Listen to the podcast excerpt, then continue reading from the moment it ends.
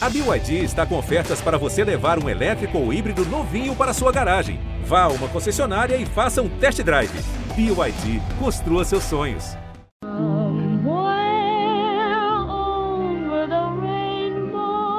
That doesn't mean my eyes will soon be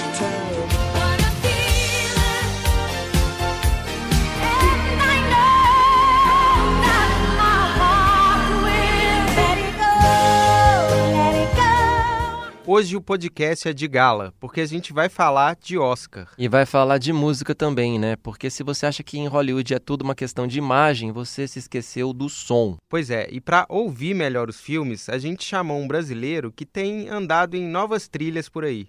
O músico Vitor Araújo compôs a trilha de um filme que chegou ao Oscar, o documentário Democracia em Vertigem.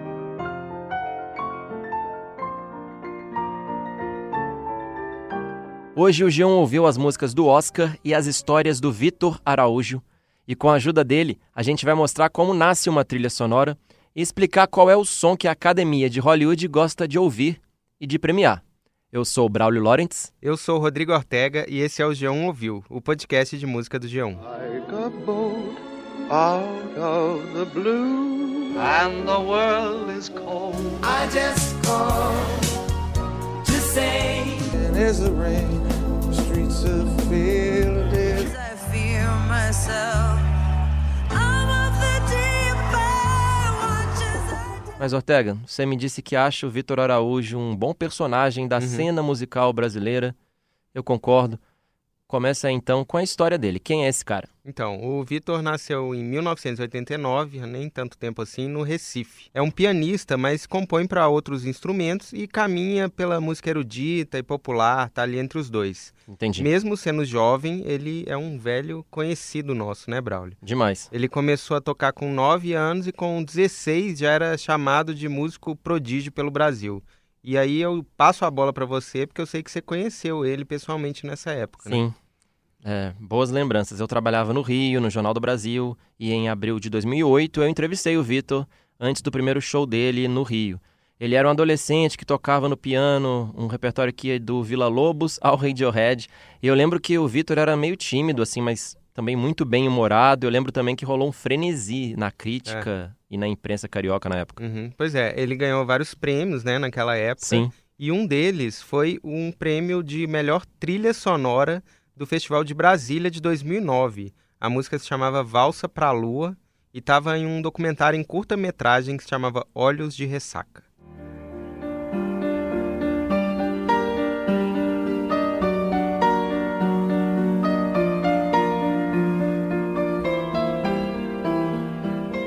Esse curta-metragem era de outra jovem revelação brasileira da época, uma cineasta de Belo Horizonte chamada Petra Costa.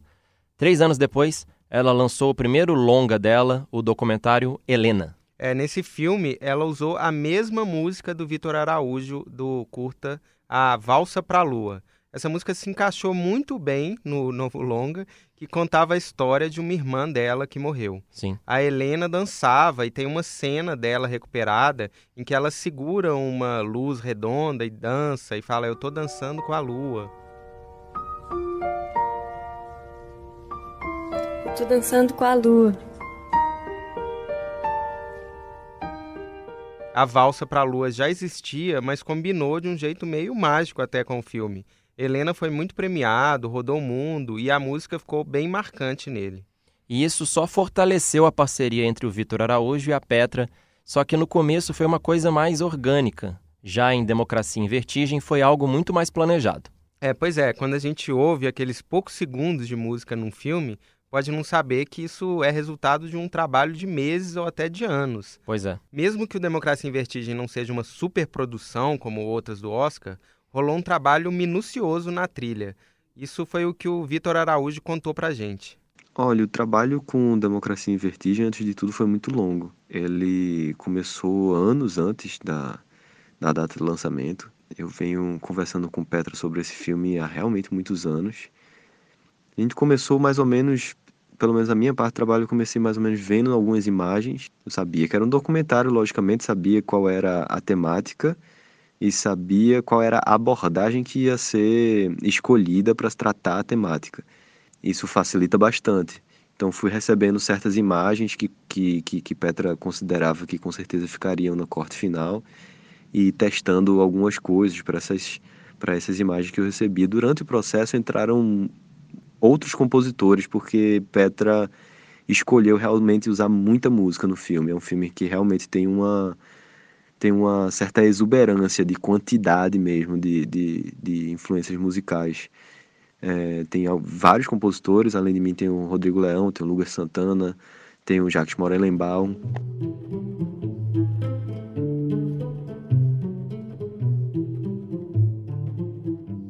E tem músicas é, que já existiam, né? Tem músicas de Vila Lobos.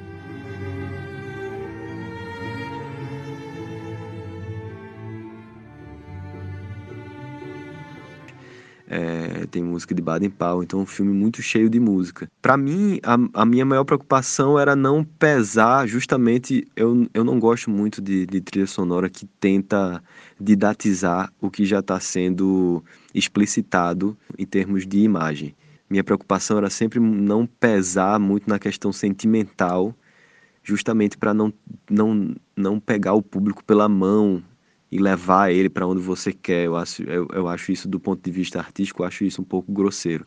A minha preocupação era sempre suavizar nas cenas que ela me mandava o conteúdo imagético que já era em si muito pesado, muito forte, muito contundente. O principal momento do Vitor no filme é outra valsa. Essa se chama Valsa Vermelha. É uma clara referência à Valsa para a Lua, porque até a cena em que a música toca é parecida.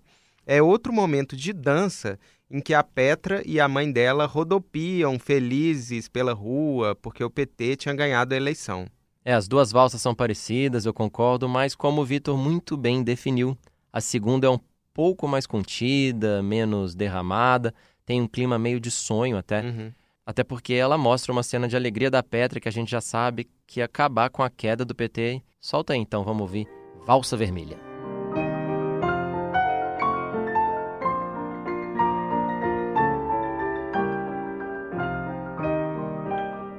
O Vitor reforçou a diferença dos dois filmes que ajuda a explicar esse processo artesanal de se fazer qualquer trilha. Cada história pede uma música diferente, que o trilheiro e o diretor têm que descobrir juntos qual é. E no caso de o filme ter mais de um compositor, que é o desse filme aí, eles ainda têm que combinar um tom entre todos eles. Quando você trabalha algumas vezes com o mesmo artista em colaboração, é difícil dizer se as coisas vão se facilitando ou não. Cada, cada história é uma história, né? E principalmente cada filme é um filme. O Democracia em Vertigem realmente é um filme que é muito, muito, muito distante em todos, quase todos os pontos de vista é, do, do Helena.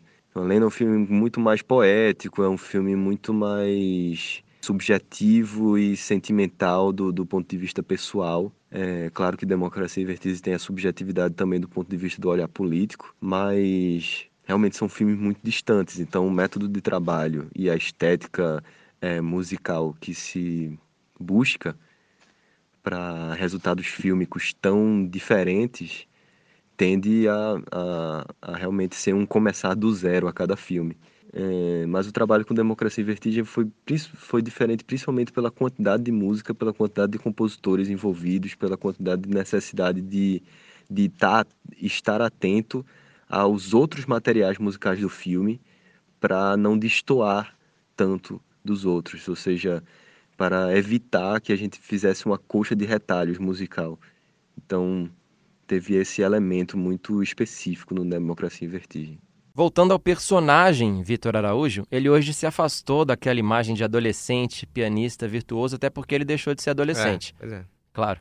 Em outra reportagem de O Jornal do Rio, de 2016, rola uma brincadeira de que o Vitor era um ex-menino prodígio, atual jovem adulto prodígio. Essa foi sua, Braulio, também? Você não, não, não, não, não. Aí? Não, não, não, não, não. É boa demais para ser minha. Essa é do nosso colega Lucas Oliveira, repórter do Globo. Uhum. Em 2016 eu já não estava mais no Rio, muito menos em um jornal carioca. Eu estava aqui no G1 sentado do seu mesmo? lado. Eu acho que você está se esquecendo da É nossa mesmo. história, né? Por favor.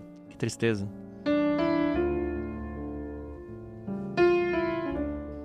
Claro que não, Braulio. Não Ah. chora, não. Não fica triste, ainda mais com essa trilha aí de Radiohead by Vitor Araújo no fundo. Não fica triste não, tá? Tá bom. Todo mundo tem que mudar, eu sei que você mudou. E Mudei. o Vitor Araújo também mudou, evoluiu, passou a compor para outros instrumentos, incorporou outras influências, como de candomblé, e tem feito também trilhas de teatro, muita coisa experimental, diferente. É um trabalho muito legal, mas menos simples e sem aquele apelo popular do adolescente tocando Radiohead, uma coisa de leve ali, meio The Voice Kids erudito. É um elogio.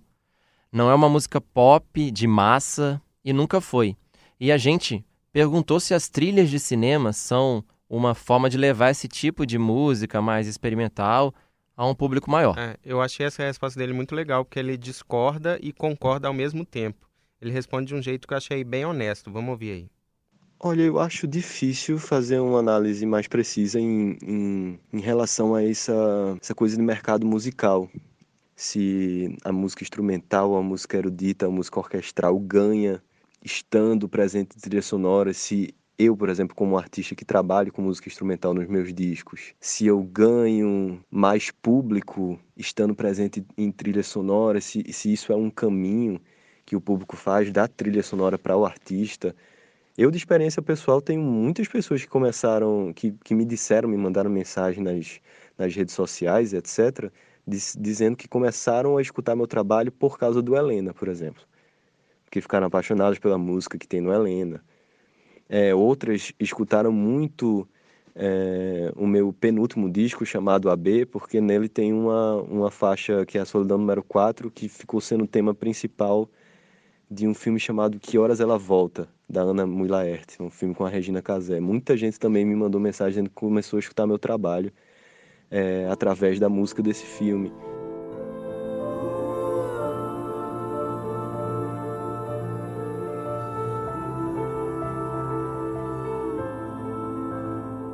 Então, assim, me parece, pelo menos me parece, que sim, que existe um, um fluxo de público que vem da trilha sonora de cinema para os seus discos é, autorais, né, é, desvinculados do, auto, do audiovisual.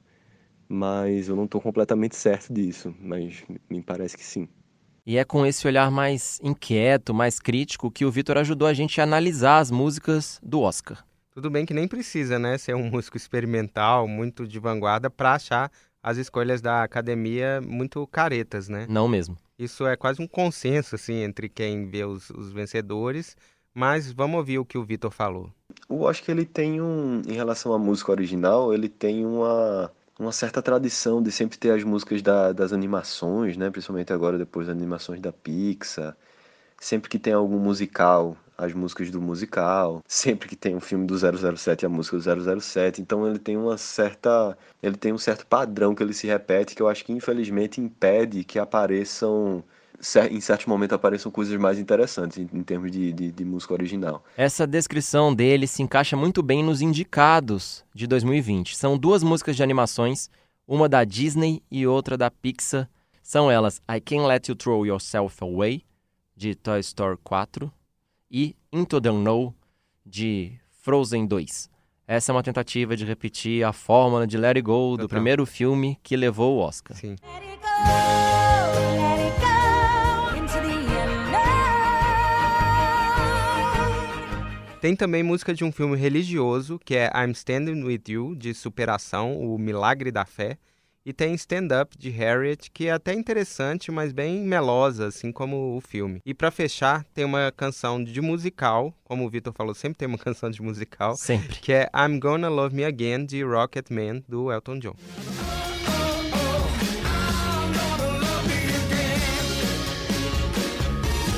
Uma das maiores reclamações sobre a lista desse ano foi nessa categoria de canção original. Muita gente sentiu falta da música que seria um pouco mais ousada, e nem dá pra dizer que não tem apelo popular essa música, porque é da Beyoncé.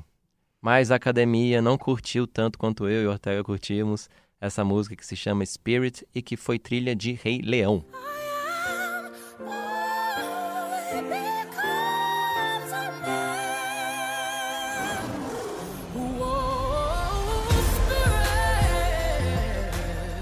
Eu acho um absurdo, essa Olha a pra mim, revolta. essa música pra mim não só ia ser indicada e pra mim pra muita gente, como venceria fácil.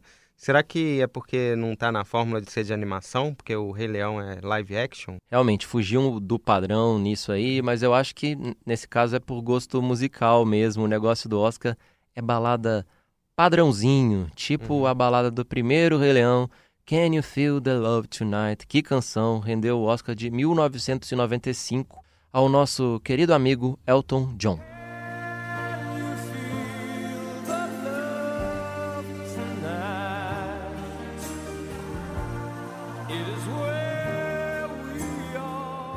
Essa categoria tem um ou outro vencedor que foge desse padrão, que é mais antenado, como o Oscar do Isaac Hayes, lá de 72, para o tema de Shaft.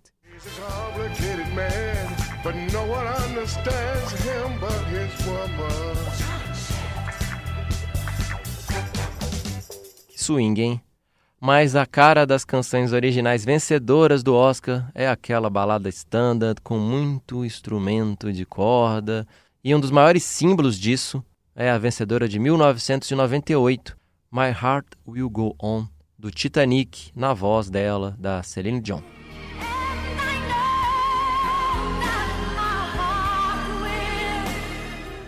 O Vitor também falou sobre a segunda categoria musical do Oscar, que é a de melhor trilha sonora. Em termos de trilha sonora, eu acho que sempre tem coisas interessantes, mas ao mesmo tempo tem muita coisa que se repete. Tem, tem compositores que eu inclusive gosto de, de alguns, alguns trabalhos, como o Hans Zimmer, o Desplat, ou o próprio John Williams, mas que eles estão sempre lá, né? Sempre lá e muitas vezes se repetem muito esteticamente. Realmente tem um, um, um padrão, uma fórmula, e que se repete em muitos filmes. Fica um pouco cansativo. Quando ele fala que o John Williams sempre tá lá, não é nenhum exagero, não. Ele é simplesmente a pessoa viva mais indicada ao Oscar em todas as categorias. São 52 indicações, inclusive em 2020, pela trilha de Star Wars A Ascensão Skywalker.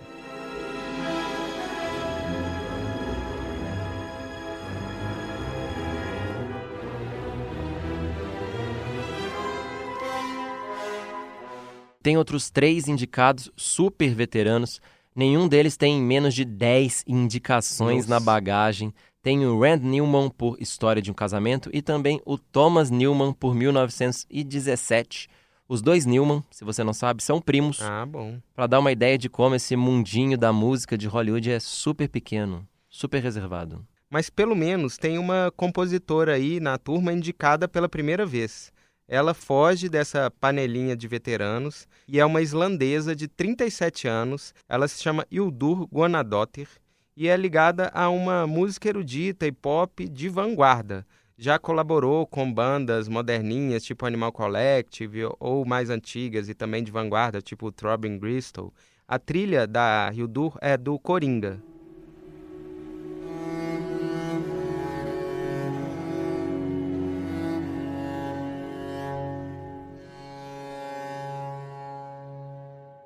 Essa indicação ajudou a dar uma arejada na parte musical do Oscar, fica um pouco menos sisudo, menos mais do mesmo. A gente pode até imitar o personagem do filme, só que na versão do Heath Ledger e perguntar Why so serious, academia? Uhum. Né? Fica essa ideia aí de virar um pouco disco, indicar gente mais jovem. Mas para não ficar só reclamando, a gente perguntou para o Vitor quais são os grandes trilheiros que ele admira. E a gente descobriu que ele é discípulo de segunda geração de um dos maiores mestres da música do cinema. Eu sou fã de alguns clássicos, né? Sou fã do Bernard Herrmann, bastante. Sou muito fã do Ennio Morricone, muito fã. Inclusive eu estudei a minha formação que eu tenho em contraponto barroco, né? Fuga barroca, eu fiz com um aluno do Ennio Morricone. Eu fui aluno de um aluno do Ennio Morricone para estudar a técnica de, de, de composição barroca, né? Em contraponto. Quem viu o Oscar de 2016 lembra a comoção que foi quando o italiano Ennio Morricone ganhou o seu primeiro prêmio por Os Oito Odiados. Isso consertou uma injustiça que durava décadas, porque o Morricone tem 91 anos e é simplesmente um dos compositores de trilha mais influentes da história, principalmente pelos westerns que o Tarantino homenageou no filme Os Oito Odiados.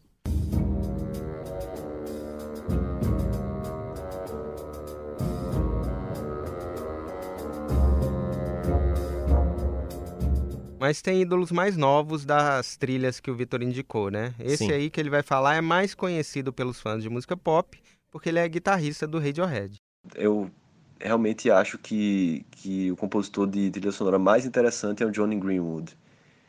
É, de fato, o que o que eu estava falando na pergunta anterior, né, sobre a experimentação, sobre o espaço para a busca de novas estéticas musicais através de uma trilha sonora, isso ele consegue fazer com maestria, realmente com maestria, de testes de, de, de escrita musical, de, de, de busca de uma estética muito específica e peculiar que se ligue à, à singularidade do, do, do material do filme. Eu acho que é realmente um, um- mestre nisso. É o Johnny Greenwood. Hoje, assim, dos, dos compositores de hoje, eu realmente acho que ele é o mais, o mais interessante. O Johnny Greenwood até foi indicado ao Oscar de 2018 pela excelente trilha de Trama Fantasma. Ouve aí.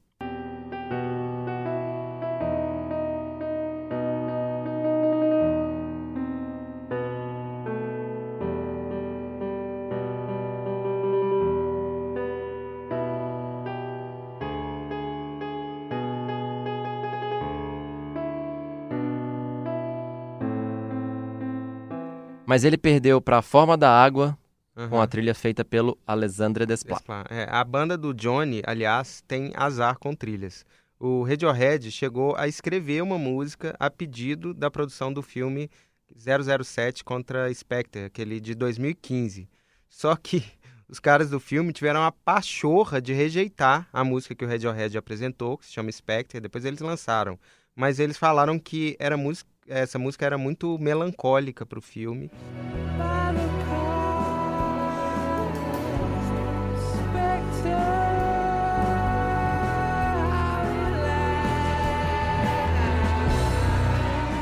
E aí passaram um trabalho para o Sam Smith, que fez uma coisa bem mais convencional, assim. Muito mais. E como o Vitor falou, 007 é quase garantia de Oscar e o Sam Smith levou o Oscar com Is on the Wall. Cause the writing's on the.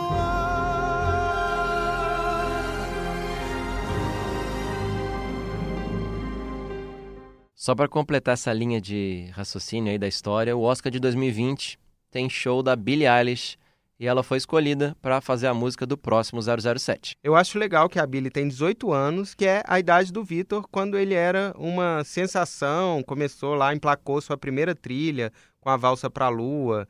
E a Billie vai ser mais uma novinha infiltrada entre os trilheiros de cabeça branca do Oscar. E do jeito que ela tá papando aí todos os prêmios, ganhou um monte de prêmios no Grammy, eu acho que o Oscar para ela não vai demorar a chegar também, né? É, pelo menos não deve demorar 90 anos, né? Tipo pro John Williams. Melhor não. Mas a gente já demorou muito aqui também, né, Braulio? Concordo. No podcast. Então o Geão Ouviu fica por aqui. Não esquece de curtir a gente, seguir a gente no seu tocador de podcast preferido. A gente tá no Spotify, no Google Podcast, na Apple Podcast, no Castbox, enfim, qualquer tocador que você quiser. A gente tá lá. Tchau. Até mais.